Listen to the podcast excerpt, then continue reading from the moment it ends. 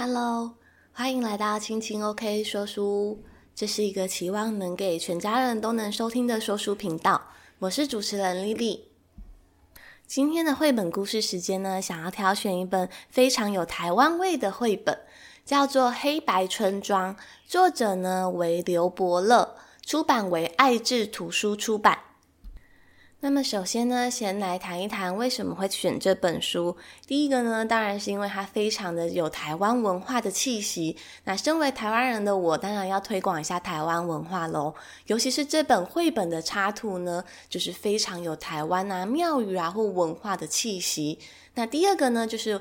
当我平常在挑选绘本的时候，我都会看一下里面的内容。虽然有一些绘本很棒呢，但是他们更适合只用看的，不适合用听的。可能是他们的图片张力非常的够，但是文字就非常只是配角的地方。那选择用口说出来的绘本呢，我都会选择那些呃文字上面比较丰富的。当然，这本书的绘图也非常的棒。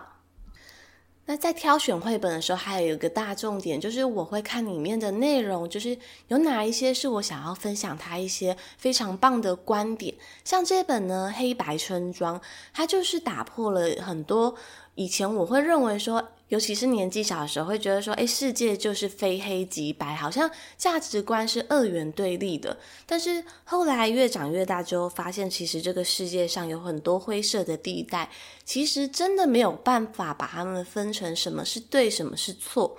而且这样子硬要去区分，其实自己会活得很辛苦。反而是接受了这些灰色地带，然后跟这些灰色地带共存共处。甚至是有时呢，能够去感受、体会这些灰色地带美丽的地方。那么接下来简单介绍一下作者刘伯乐。刘伯乐呢，他曾经获得许多图书文化、儿童文学的大奖。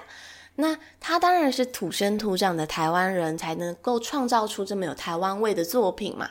那他生于南投县的埔里镇，在他学龄前呢，大部分都在偏远的山区，那他的生活环境大部分都是在山林里面。所以呢，他说：“诶，我曾经看过溪鱼逆水而上，也砍倒过一棵山樱花。那母亲为了他的学业，后来嘞就搬迁到了平地。”那他最后就说啊，他的成长过程啊是跟伟人一样平凡又自然，对。但我觉得其实，在他的生长过程中，那些记忆里的山林啊，还有他看到到的一些自然景象，他体验过的自然，就是他创作的养分。那我们就一起来听绘本故事吧，《黑白村庄》。从前，从前，在大平顶有两座颜色不同的庙宇。白色的庙宇供奉观世音菩萨，黑色的是祖师爷庙，供奉着祖师爷。两座庙前各有一条颜色不同的道路，分别通往两座不同的村庄。沿着白色的路走，会来到白色村庄。白村的人经营磨坊，他们种植树薯，再把树薯磨成白粉。村里的道路、屋顶、墙壁，到处都是白色的。磨坊工作的人身上也都沾满着白色的粉末。白村的人信仰白衣大士、观世音菩萨，而黑色的道路呢，则通往黑色矿村。黑村的村民以采矿煤为生，矿坑挖出来黑色的煤矿，堆满了整个村庄。村子里到处都是黑漆漆的颜色，每个矿工身上也都沾满了黑色的煤灰。黑面祖师爷是矿村的保护神。白村的人不喜欢黑色，黑村矿工也讨厌白色，只因为两边的颜色不同，两村的人们甚至完全不互相来往，甚至彼此仇视。黑村的大日子来了，农历一月六日，祖师爷的诞辰，庙前搭起了戏棚，黑村的人都爱看黑脸包公演戏。戏台下庙会市集卖的是烧仙草、猪血糕，全都是黑色的点心。农历二月十九日是白村的大日子，观世音菩萨过生日，白村居民也搭起了戏台，演出《白蛇传》，为菩萨祝寿。白村小孩最爱吃米香跟麻薯，不过白麻薯上可是完全不允许有一点点黑芝麻哦。后来有一天，外地来了马戏团，在大平顶上表演。黑白村庄的观众都要来划清界限，白村的人坐一边，黑村的人坐一边。他们都不愿意和不同颜色的人坐在一起。表演开始了，魔术师变出五颜六色的花朵，小丑穿着花花绿绿的衣服表演。可是两村居民却一点兴趣也没有。他们只喜欢属于自己的颜色。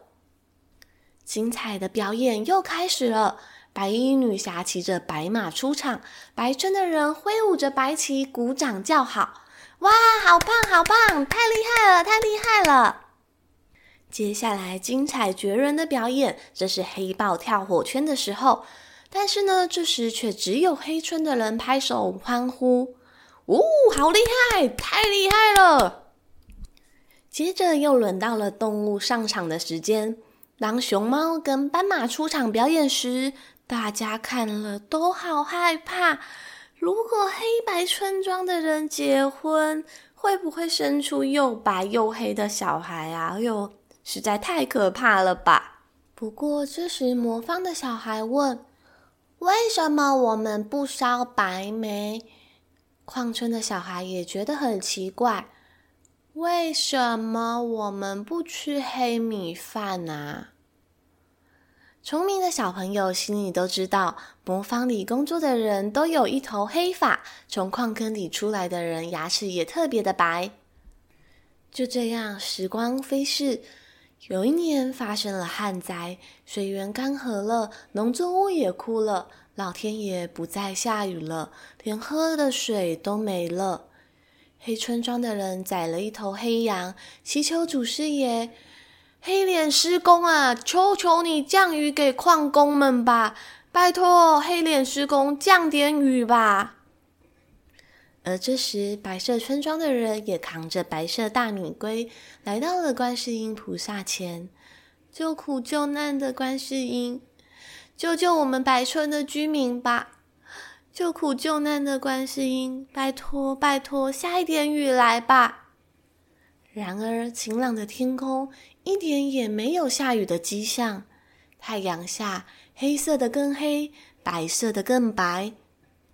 就在黑白村庄的人们都干着急的时候，小朋友想出了一个奇妙的方法，让黑村的人拜请祖师爷释放黑云。叫白村的人祈求观世音菩萨降下甘露。当黑白两村的人一起合作，一起祈求神明，慈悲的神啊，慈悲的神，快快下雨，快快下雨吧，解救我们众生，赶快拯救我们，下雨吧。当黑白两尊的人通力合作，果然天空堆起了乌云，接着一滴。两滴、三滴，下起了磅礴的大雨。雨越下越大，冲掉了白春身上白色的粉末，也冲洗掉了黑春身上矿工的黑灰。大家站在雨中，你看我，我看你，这才发现，哎，原来大家都一样嘛！我们大家都有黑色的眼珠、黑色的头发和白色的牙齿，也都有一样的黄皮肤。再也分不出谁是黑，谁是白了。看着天空下的大雨，黑白村的村民拥抱在一起，他们真的好开心哦。那这本黑白村庄的绘本故事就到这边已经结束了。接下来的时光呢，我们一起来聊一聊这一本充满台湾味的绘本。首先要说一说这一本绘本，它故事所发生的背景。它的背景呢是在大平顶。那大平顶呢，如果你上网 Google 的话呢，可能会查到两个地方，一个呢是在高雄的大平顶，那另一个呢则是在埔里。南投普里那边的大平顶，那我想这一本书呢，因为作者是南投普里人，所以他的大平顶呢，应该就是他原本家乡的故事，所以就是是在普里那边的大平顶。台湾的地名其实蛮有趣的，经常会用一些人名，比如说像是郑成功啊，就成功路，那或者是用一些当地的地理特征来命名。像大平顶呢，它原本的意思呢，就是一大片平坦山顶之地。代表呢，就是它的海拔高度大概是在六百五十公尺到七百公尺之间。在这个海拔高度下呢，就是山顶上有一片平坦的地方，所以就叫它大平顶。那在普里那边的大平顶呢，日治时期在那边曾经种植着大量面积的甘蔗，是为了供应给当时的制糖株式会社用来生产蔗糖用的。一九五六年呢，国民政府为了扩建今天的清泉岗机场，就将原本住在当地的居民进行了迁移，可以说是台湾历史近代中最大的集体移民事件。在历史的脉络来看呢，就是当地啊很多的居民都是供奉保安宫的主神。那这些台湾的居民，他们的信仰中心就是随着他们生活的脉络，那也。建筑了很多的庙宇，所以台湾就是小吃多、庙宇多，所以台湾有很多的庙宇文化跟特色。那同时，庙宇文化也是在这一本绘本中它的一个主轴。说到了埔里的大平顶啊，其实让我马上联想到的就是百香果。对，因为我有一次啊，就是只是在。普里那边路边随便买了一个百香果，我就想说，哇，天哪，我怎么没有吃过这么好吃的百香果？从此之后，每年都想要在百香果的季节，就是去百香果的产地，就是大平顶，然后想说，哇，一定要买一箱回来做各式各样的百香果料理。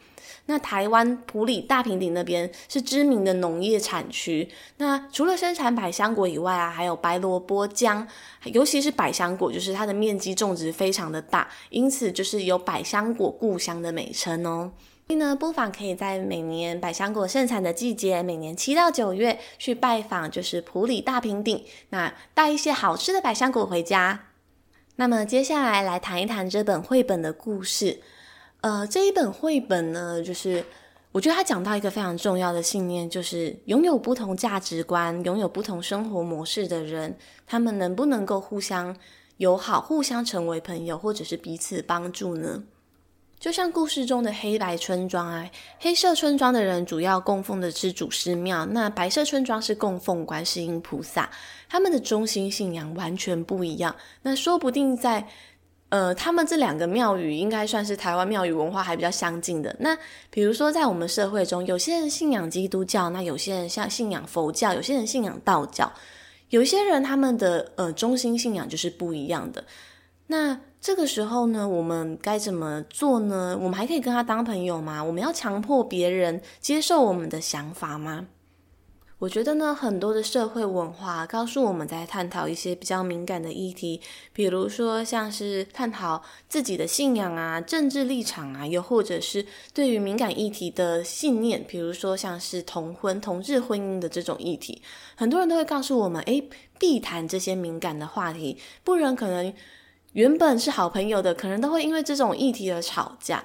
但是呢，我个人觉得啊，其实。如果我们保持着一个开放的心胸，我们知道自己可以去接受别人跟我们拥有不同的立场的时候呢，其实我觉得这不叫像是这个社会完整的全貌。我曾经有一位很好的朋友，然后虽是交往好几年，但是后来因为我们的信仰就是宗教信仰不太一样，应该说我本身没有任何的宗教信仰。那后来呢，就是他非常的鼓励我去参与一个。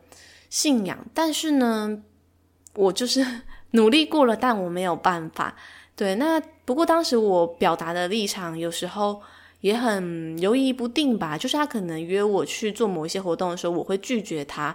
那随着拒绝的频率越来越高，他可能就会觉得说，嗯，他有时就跟我说，诶，我很担心你。就是一直没有信仰这个宗教，那也许我们死后就不能再相见。但其实当时我就觉得说，现在我好像就是没有办法，已经觉得一直参与这些活动对我来讲，我的时间规划上，又或者是我的生活重心，主要思想已经很有点勉强了。但是哇，还要谈到这么久以后，就觉得说真的有一点压力。那所以后来可能在诸多的想法上面，就是开始出现了分歧之后。就开始渐行渐远。不过，我觉得最后可能让我们几乎没有再联络的主要原因，是因为，嗯，价值观差太多了。对，所以可能相处起来，除了宗教信仰以外，就是其他的生活也开始出现了一些摩擦。那我觉得，既然是这样的话，就不勉强，所以就是 就放手吧。然后感谢这一段感情曾经给我们的记忆，感谢彼此。对彼此曾经的珍惜过，不过就是去回顾这段感情，然后扪心自问我对于这段感情，其实说真的，我觉得会，嗯，现在的遗憾感已经比较少了，因为后来多年后，我们曾经有通过一封信，好像彼此都释怀了。但是我很感谢他，就是主动寄了那封信给我，不然其实我觉得。嗯，会对这段感情一直抱有一种遗憾感。那我觉得，如果能够再让我一次，我会希望我是主动寄出这封信的人。那此外，也许是我们在还没有分开之前，我能够更坚定地表达自己的立场。那也许当年的我太年轻了，不具备跟别人就是冲突的能力，就是我很害怕跟别人有正面的冲突，所以都有时候会把自己的想法藏起来。那我觉得。这是随着年纪慢慢成熟之后，我慢慢学到的一种能力，就是坚定地表达自己的想法，温和但是立场坚定。那我觉得回到这本故事里面啊，就像是有一个章节，他说白村的人不喜欢黑色，黑色矿工也讨厌白色，只因为两边的颜色不同，两村就互相往来，甚至是彼此仇视。那我觉得这在绘本故事中，虽然它可能是个故事。但是呢，在真实的世界上，其实也有很多嘛，比如说一些种族歧视的问题啊，又或者是我们因为一些信念的不同，我们就彼此互相讨厌，甚至还有可能引发战争。那这些丑事呢，一开始可能只是在心中很小的一个像是火苗一样，那慢慢的累积这些不满，就像星星之火可以燎原一样，就是像。星光一样微弱的火，但是可以烧掉整片大草原。如果说人们没有办法好好管理自己的情绪，任由那些不满的情绪就是在心里面滋长，不管是愤怒、仇恨，还是嫉妒别人，这些情绪呢，有时候都会越演越烈，到时候可能会变成一个一发不可收拾的状态，就是连你自己都不知道自己去怎么处理那个状态了。所以我觉得。可能在情绪的当下，就是要让自己稍微静一静。那有时候我觉得无知会让一个人的心胸变得很狭隘，就是因为你不知道这个世界上还存在着跟你不一样想法的人，又或者说你的不知道是你不能接受，你只愿意接受你所认同的价值观在这个世界。但是事实上，世界完整的全貌应该有更多与我们不一样的人。也许我们没有办法跟那些人一起生活、一起相处，那没关系，不要勉强。但是我们要接受这件事情是，这个世界，嗯，这个世界是大家的，对，所以每个人都可以活在这个世界嘛。但是呢，如果我们没有办法互相来往，不要勉强。但是你在这个世界活得好好的，我也可以在这个世界活得好好。但我觉得这本故事非常棒的是，最后黑村白村的人他们一起求天神降雨。那他们一起同心协力完成一件事情。那我觉得在这个故事之中呢，有两群是这个转捩点的灵魂人物。第一个是马戏团，虽然在马戏团表演的时候，他们第一次看到斑马跟猫熊，他们觉得哦，好可怕哦！如果黑村白村的人结婚，会不会生出很可怕的小孩？但是我觉得这其实是一个契机点，让他们开始去思考。那再来呢，就是小孩子，因为小孩子可能他们还没有被灌输一些想法，他们的心灵是很单纯、很纯粹，他们有什么就问什么。所以呢，他们问说：“诶，为什么我们不烧白煤啊？对啊，为什么白村的人他们一样是烧黑漆漆的黑炭？对，那矿工的小孩也觉得好奇怪，为什么我们不吃黑米饭？虽然世界上真的有黑米饭，而且营养价值还很高。”但是呢，为什么我们吃的也是白米饭呢？所以黑黑色的村庄跟白色的村庄，小孩都觉得好奇怪。所以这些觉得事情好像怪怪的小朋友，就会开始问问题。那我觉得这就看他遇到的是怎么样的大人。对，那有些大人可能会认真思考小朋友问的问题，但是在早期可能。大人们比较会偏向有一句台湾谚语叫做“婴儿郎无希某脆”，对，我不知道我们念的有没有很标准，意思就是说小朋友啊，就是有耳朵听就好了，不要嘴巴一直出意见。对，那但我觉得这有时候，即便大人可能这么说，但是你的问题也许就像是播种在他心里面的一个种子，会让他开始去思考这件事。诶，对啊，为什么我们不烧白梅？对呀、啊，我们为什么不吃黑米饭？对，我意思是说，不是他们真的去烧白梅，而然后真的去吃黑米饭，而是他会在想：诶，虽然我们感觉我们自己跟别人不一样，但我们有没有哪一些地方跟别人是有共同点的？在故事的最后呢，一样是一位小朋友解救了大家，他想出了一个妙方嘛，在大家都求不到雨的时候。他说：“他让黑村的人拜请祖师爷释放黑雨，那白村的人求观世音降下甘露。哇，两边通力合作，果然就真的降下了雨。那这场雨最妙的地方呢，就好像是帮黑白村的人都洗了一场澡。那原本黑色矿工出来的人，他身上沾满了黑灰，也被洗干净了。”那白村的人，他们是制作树薯粉嘛，就是有点像是番薯粉，白白的。那经过了一场雨的冲洗之后呢，他们也全身都变干净了。哇，大家都觉得我们瞬间都一样嘞！你再也不是那么黑，我再也不是那么白，我们大家都是一样，是黄皮肤、黑头发、黑眼珠、白牙齿。哇，原来大家有很多的共同点。那我觉得这其实应该说。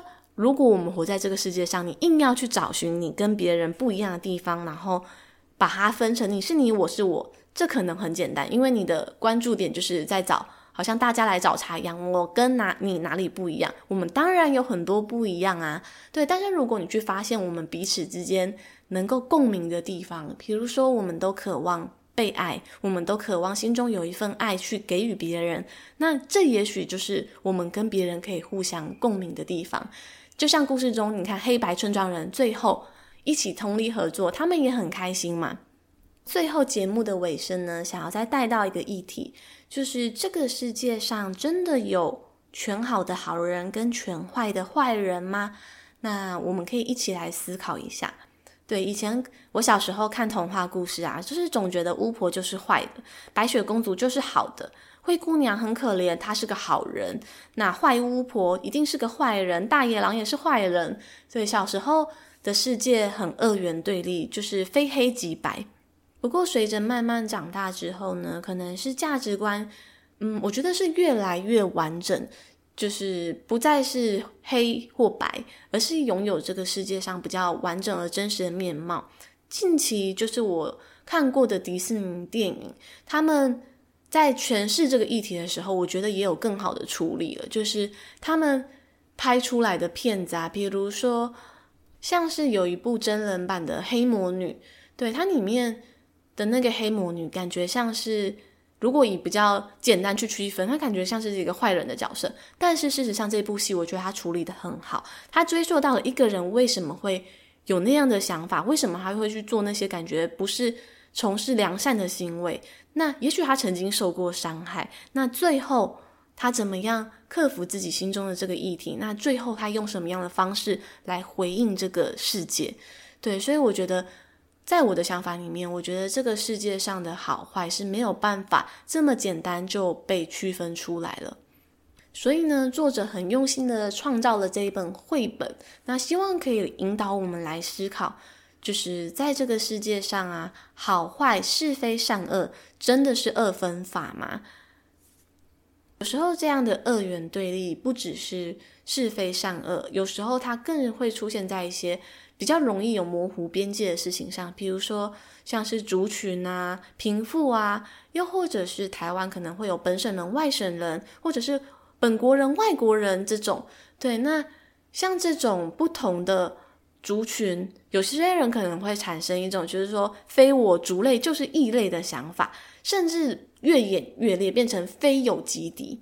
那顺我者昌，逆我者亡。对，这样好像太夸张了嘛。但是呢，如果我们社会希望寻求一个比较平静，大家可以好好相处，像是一个地球村的面貌的时候呢，这些问题可能会变成非常严重，可能引发国际战争。以前就觉得那种世界选美小姐的冠军是希望世界和平，就是小时候年幼不懂的时候，觉得好像这是一个许愿时的笑话。但是当我慢慢长大之后，发现哇，这个愿望真的好棒，也好伟大，也好希望真的可以实现。就是真的是很希望世界和平，就是不要这么多的战争，然后拥有较多资源的人可能会愿意分享那些需要救济的人。对，那在我面对这个世界上。非黑即白，还有我的世界观被打开。我觉得有一本书上是我人生的启发。对，那这本书呢叫做《德米安彷徨少年时》，它的作者是赫曼·赫塞。我第一次看到这本书呢，是我二十出头岁的时候。对于当时的我来讲呢，就是其实我觉得理解上有点艰深，但是我觉得它像是打开了我另外一种思考的角度，然后让我对于很多的。自己一直迷迷迷惘的事情，会觉得说，哦，好像原来我也是这么想的，又或者是说，哦，原来我可以这么想，原来我可以不必再怀抱着罪恶感，这就是很真实自然的我。那我非常喜欢，就是赫曼·赫塞在这之中他解释的黑白世界这件事情。